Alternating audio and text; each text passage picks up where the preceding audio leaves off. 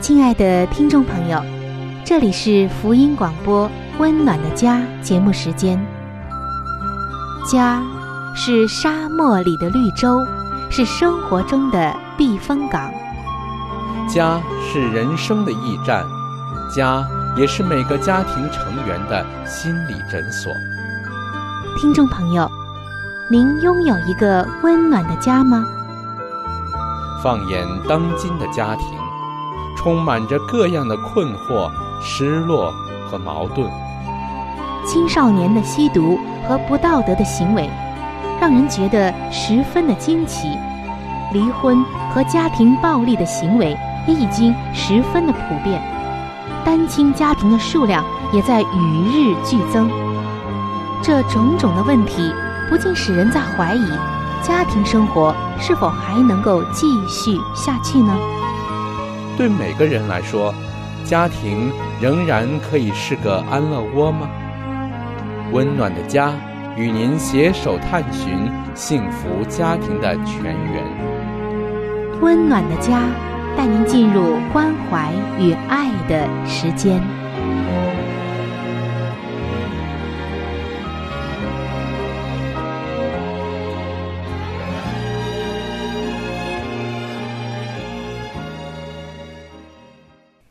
各位亲爱的听众朋友，欢迎来到《温暖的家》节目当中。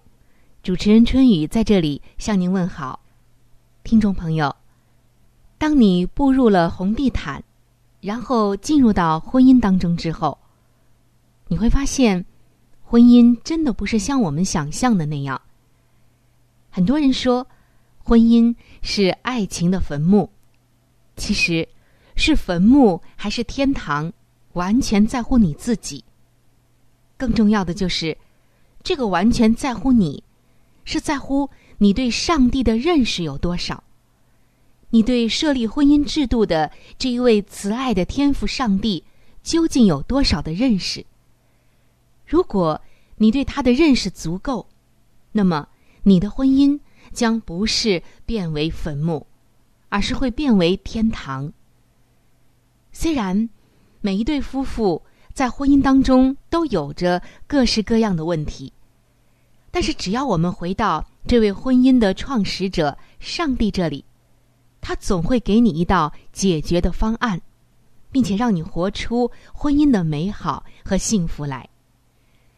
在上一期的节目中，我们曾经分享到，在一个婚姻中，你要来了解成长，对于改变你的另一半。有多么难，尤其是当对方失控，或者根本就不承认问题的时候，将你从上帝那里得到的恩典，同样的来传给对方，你的婚姻就一定会有突破，会有一个大不一样的崭新的面貌。尤其是其中的几点恩典的要素。是你在婚姻生活中在立界限的时候，同时要应用的。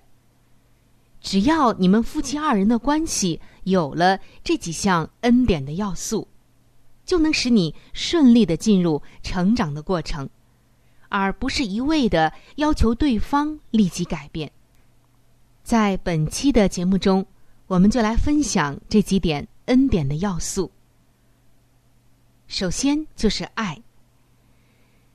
从圣经中我们可以知道，上帝就是爱，爱就是上帝，真爱是源于天国的，爱也是任何关系中的首要元素，并为你对待配偶的方式奠定基础的架构。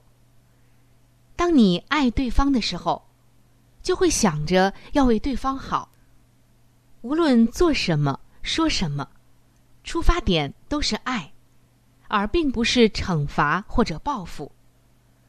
婚姻出现问题的时候，第一件该做的事就是，不管对方如何，先调整自己的心态，以对方的好处、益处为先。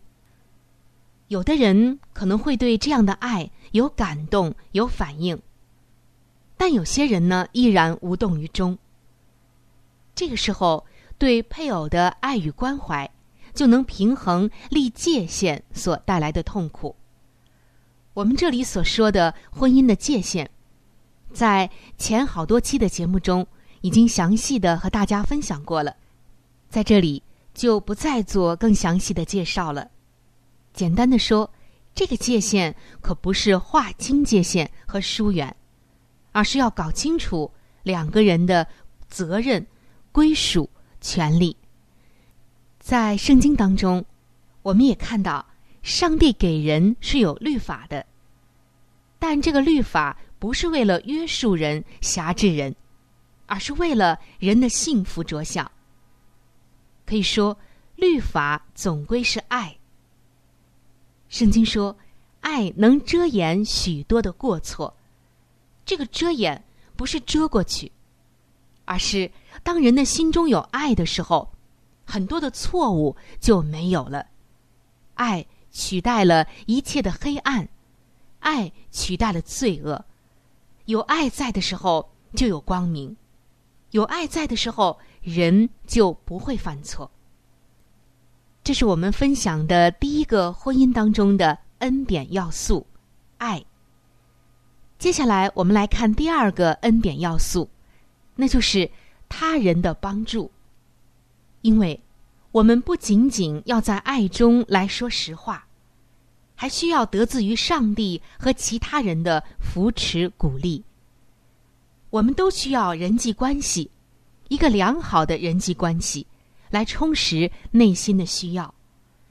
特别是当你处在婚姻挣扎中的时候，和人保持一个良好的关系，无论是亲情和友情，能够帮助我们。来承受问题本身以及配偶的疏远和伤害，并且补充我们为对付问题所消耗的元气。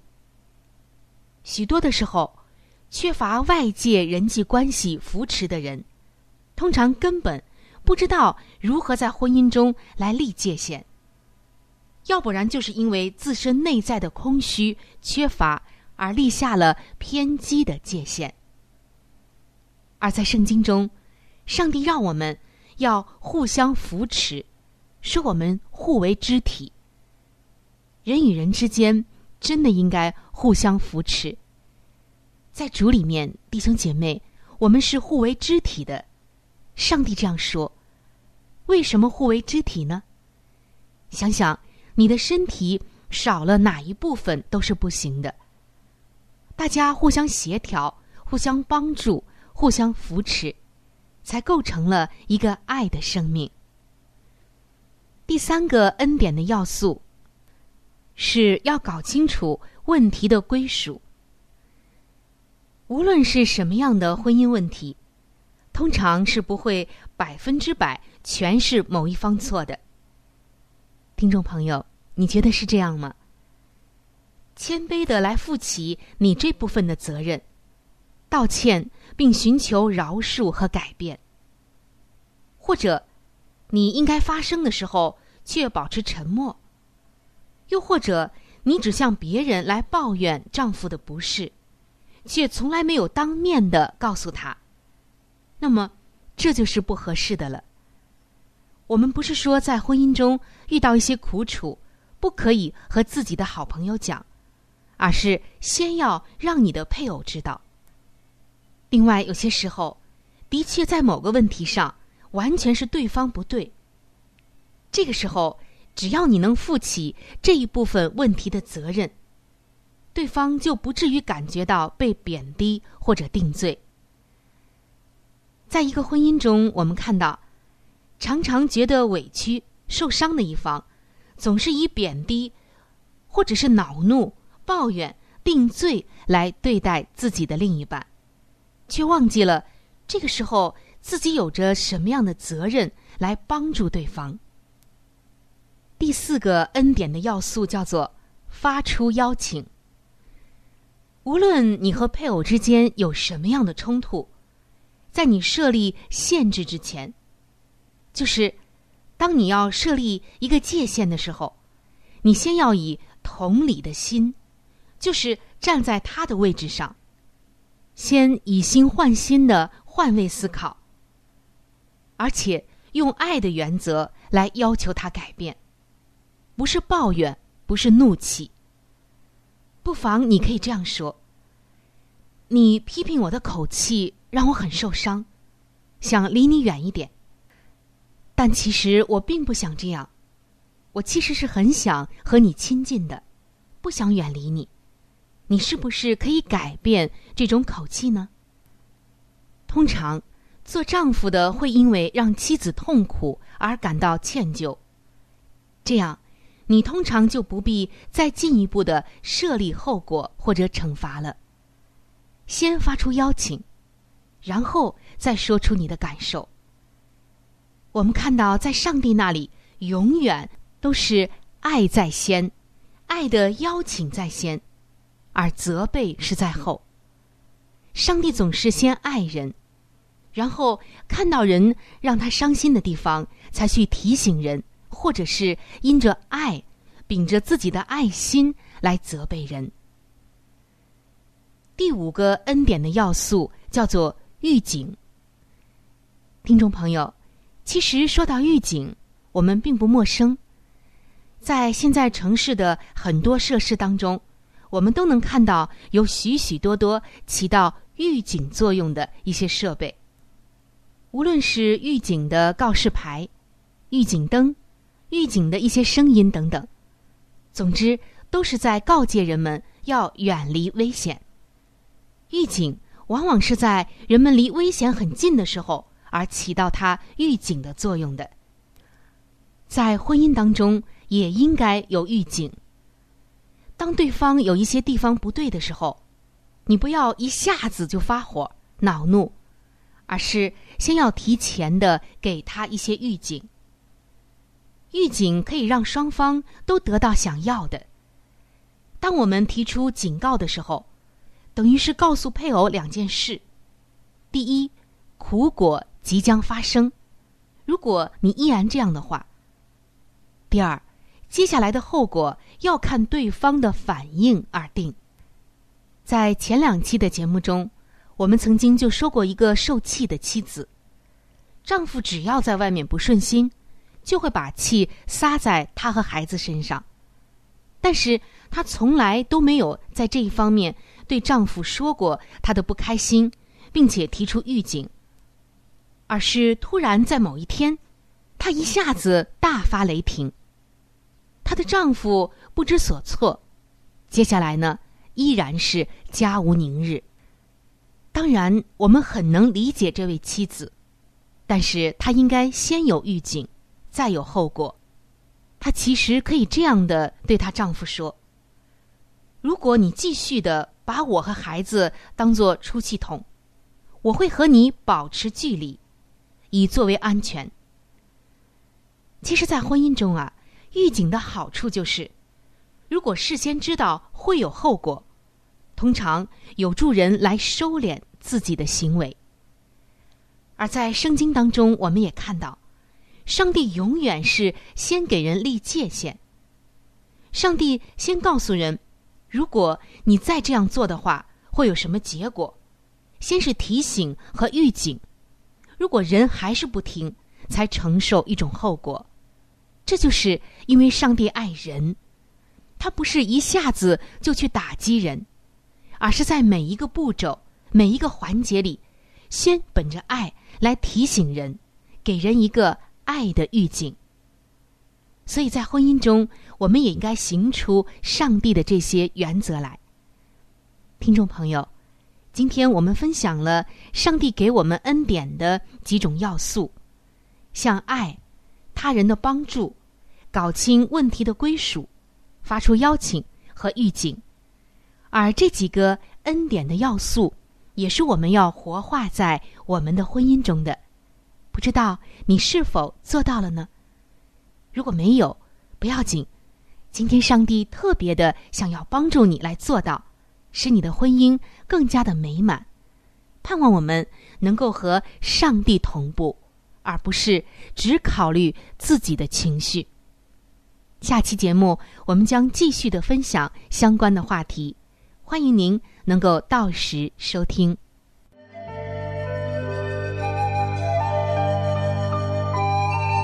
好书分享时间。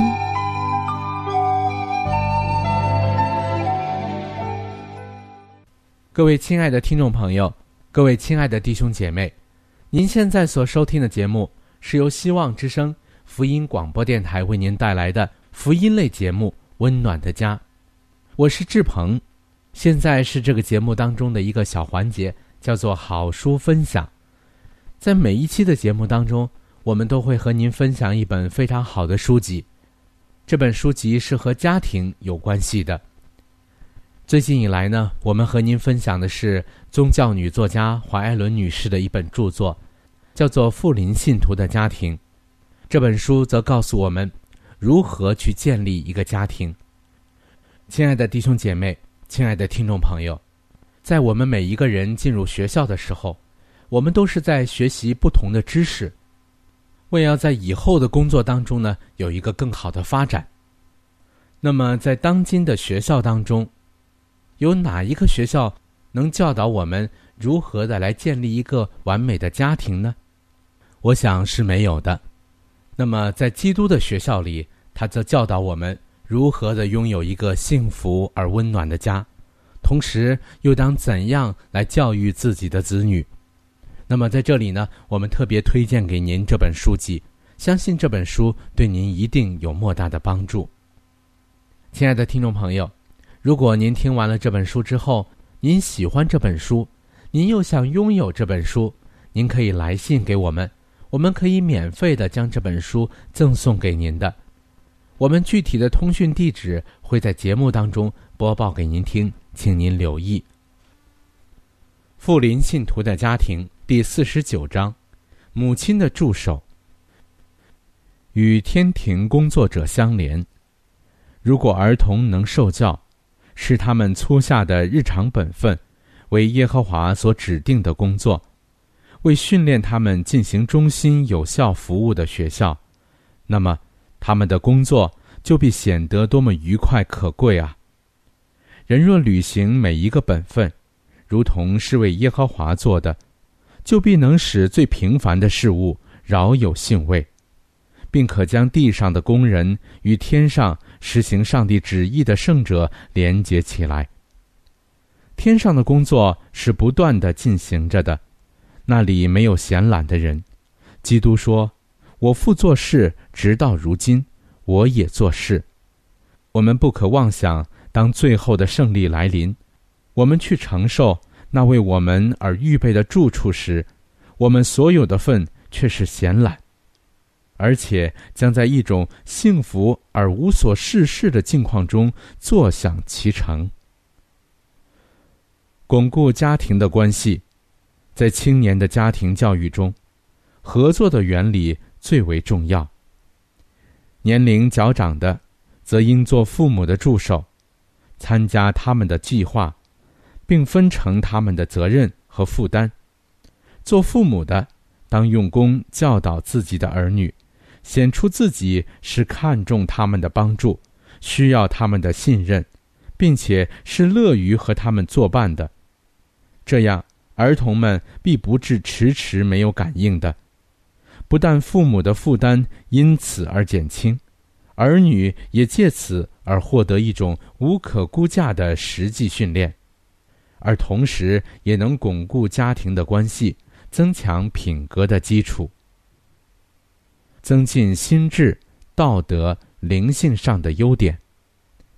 儿童和青年应该乐于减轻父母的操劳，并对自己的家庭表现无私的关怀。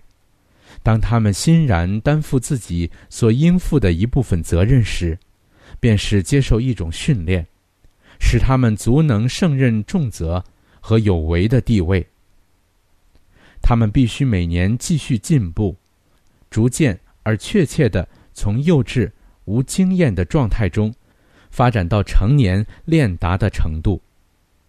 儿童们在忠心履行家庭的简单义务时，正是在奠立卓越的心智、道德和灵性的基础，促使身体健康、心意安宁。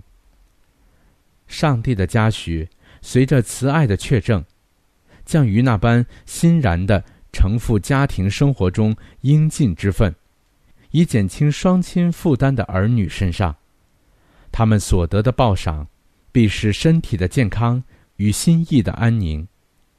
他们更必高高兴兴地见到自己的父母享受社交之乐，从事有益健康的休闲活动，因而延年益寿。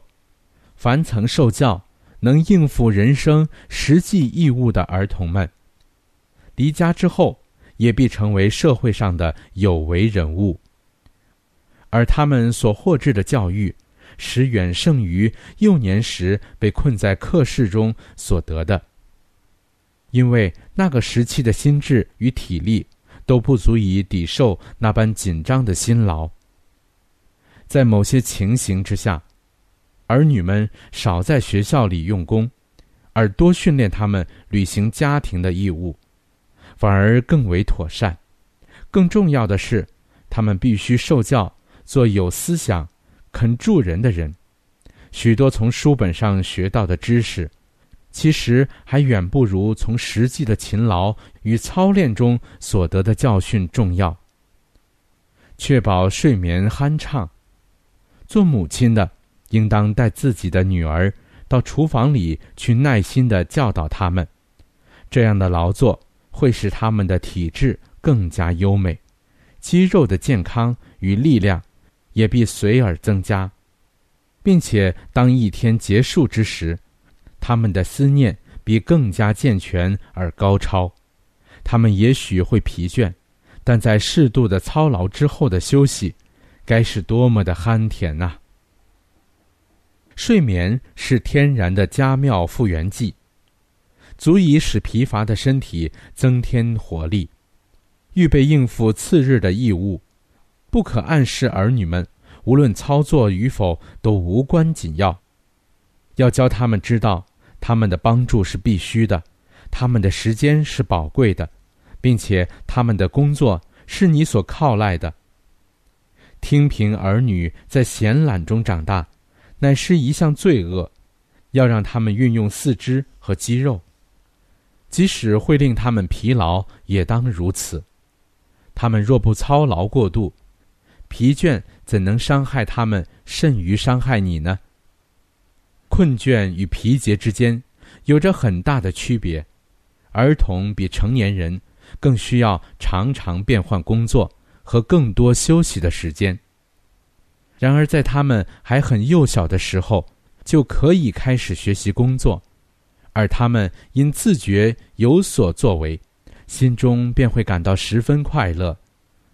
经过有益健康的劳作之后，他们的睡眠必是酣畅的，能使他们恢复精力，应付次日的工作。好了，亲爱的听众朋友，亲爱的弟兄姐妹。好书分享这个环节呢，我们今天就和您暂时的分享到这里。那如果您对这本书籍非常的感兴趣，希望得到这本书籍的话呢，请您来信告诉我们，我们会免费的将这本书送到您的手中的。来信请寄香港九龙中央邮政局信箱七一零三零号，你写“春雨收”就可以了。如果你给我们发电子邮件也是可以的，这样更快捷一些。我们的电邮地址是 c h u n y u 小老鼠 v o h c 点 c n。好了，亲爱的听众朋友，我们期待着您的来信。下面呢，我们将时间继续交给春雨姐妹。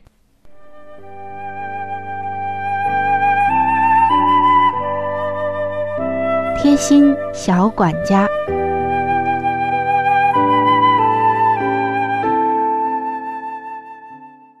各位亲爱的听众朋友，欢迎来到贴心小管家的时间当中。主持人春雨正在这里恭候着您的光临。听众朋友，说到大蒜，好像是每一家都不可缺的一个厨房的食品，或者是一个调味品。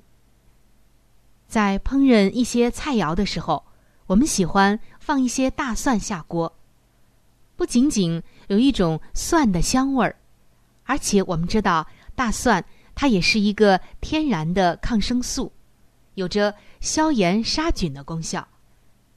但是有一点，可能我们常常都忽略掉了，甚至根本不知道，那就是大蒜慢下锅会有更大的好处。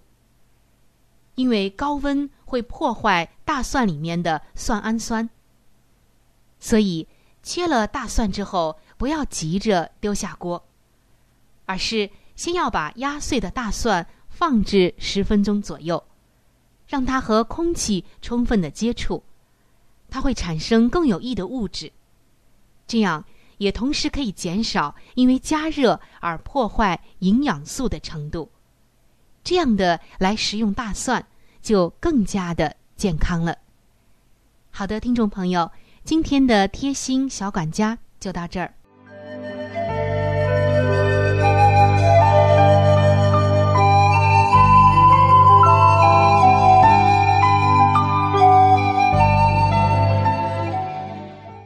各位亲爱的听众朋友，时间过得真是很快。今天的话题呢，就和您先分享到这里了。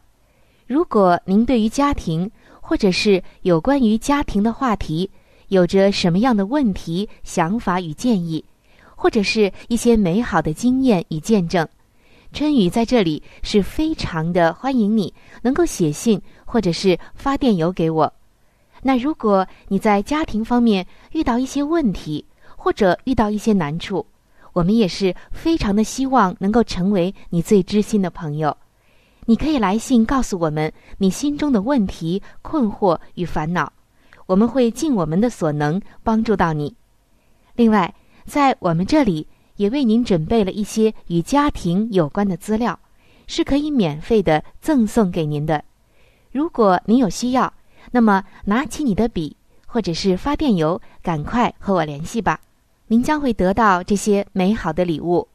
那如果您是要写信，来信请寄香港九龙中央邮政局信箱七一零三零号。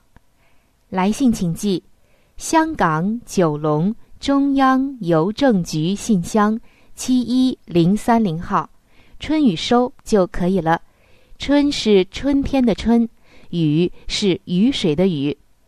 我再说一遍，春是春天的春，雨是雨水的雨。那如果您是用电子邮件的话，请记我的电子邮箱，我的邮箱是 c h u n y u，就是春雨的汉语拼音。接下来是小老鼠 v o h c 点 c n。我再重复一遍。我的邮箱是 c h u n y u，也就是春雨的汉语拼音。接下来呢是小老鼠 v o h c 点 c n。好的，最后非常的欢迎你能够来信或者是上网和我们联系。本期的节目就到这里了，下期节目我们再会。愿上帝赐给您一个温暖的家。